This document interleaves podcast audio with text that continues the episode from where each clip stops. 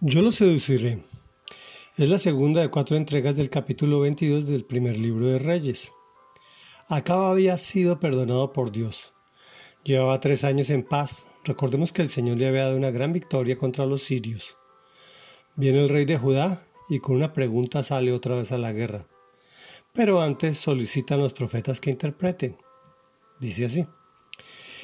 El rey de Israel y Josafat, rey de Judá, vestidos con su ropaje real y sentados en sus respectivos tronos, estaban en la plaza a la entrada de Samaria, con todos los que profetizaban en presencia de ellos.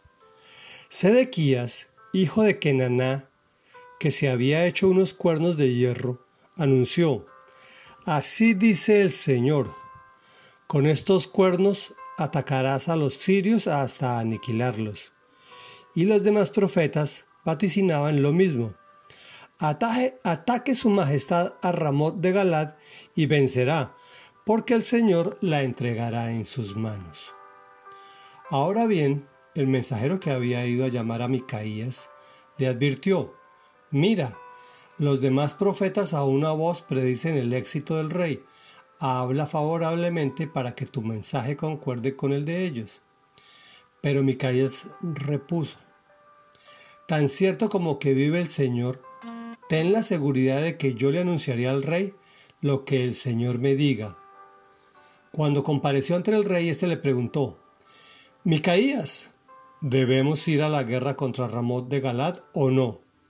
Ataque su majestad que vencerá, contestó él, porque el Señor la entregará en sus manos. El rey le reclamó, ¿Cuántas veces debo hacerte jurar que no me digas nada más que la verdad en el nombre del Señor? Ante esto, Micaías concedió. Vi a todo Israel esparcido por las colinas como ovejas sin pastor. Y el Señor dijo, Esta gente no tiene amo, que cada cual se vaya a su casa en paz. El rey de Israel le dijo a Josafat, ¿no te dije que jamás me profetiza nada bueno y que solo me anuncia desastres? Micaías prosiguió, Por lo tanto, oiga usted la palabra del Señor. Vi al Señor sentado en su trono con todo el ejército del cielo alrededor de él, a su derecha y a su izquierda. Y el Señor dijo, ¿quién seducirá acá para que ataque a Ramón de Galad y vaya a morir allí? Uno sugería una cosa, otro sugería otra. Por último, un espíritu se adelantó, se puso delante del Señor y dijo, yo lo seduciré. ¿Por qué medios? preguntó el Señor. Y aquel espíritu respondió, saldré y seré un espíritu mentiroso en la boca de todos sus profetas. Entonces el Señor ordenó, ve y hazlo así, que tendrás éxito en seducirlo.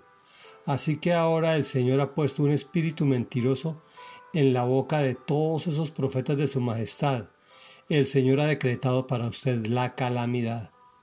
Reflexión.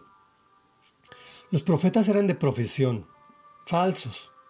Acababan de ver dos victorias estruendosas contra un enemigo veinte veces más poderoso que los israelitas, pues el resultado es fácil de profetizar, que nuevamente estarán de buenas y ganarán, e incluso llevan utilería para darle más ceremonial a sus vaticinios. Por otro lado, no vemos al rey Acab decretando día de ayuno o de agradecimiento, ni exaltando a quien verdaderamente le dio los triunfos. El mensajero le dice a Micaías, verdadero profeta del Señor, que se solidarice con los que dijeron los falsos para evitar posible retaliación. Pero cuando se habla de parte de Dios no se tiene opción más que decir la verdad cueste lo que cueste. Incluso el mismo Acab se da cuenta de que el profeta le está tomando el pelo y lo obliga a que le diga la verdad, la cual es peor de lo que espera. Le vaticina que la derrota será rotunda, que además morirá. Incluso le dice cómo sucederá su muerte y cómo se desarrolla la batalla espiritual, la cual tiene una respuesta material. Este rey tenía harto al Señor, hacía todo lo que ofendía. De hecho, había, se había arrepentido y Dios le había perdonado la vida, pero llegó al punto que lo exasperó de tal forma que autorizó su fin y sucedió así, entre comillas. Por último, un espíritu se adelantó, se puso delante del Señor y dijo, yo lo seduciré. ¿Por qué medios? preguntó el Señor. Y aquel espíritu respondió, saldré y seré un espíritu mentiroso en la boca de todos sus profetas. Entonces el Señor ordenó, ve y hazlo así que tendrás éxito en seducirlo. Así que ahora el Señor ha puesto un espíritu mentiroso en la boca de todos esos profetas de su majestad. El Señor ha decretado para usted la calamidad. Repetí los, los tres versículos al pie de la letra porque es tan importante que entiendas cómo se suceden las cosas en los ámbitos espirituales antes de que sucedan en la tierra. Entonces, ¿quién podrá defenderme? Pues Jesús ya pagó por ti y por mí.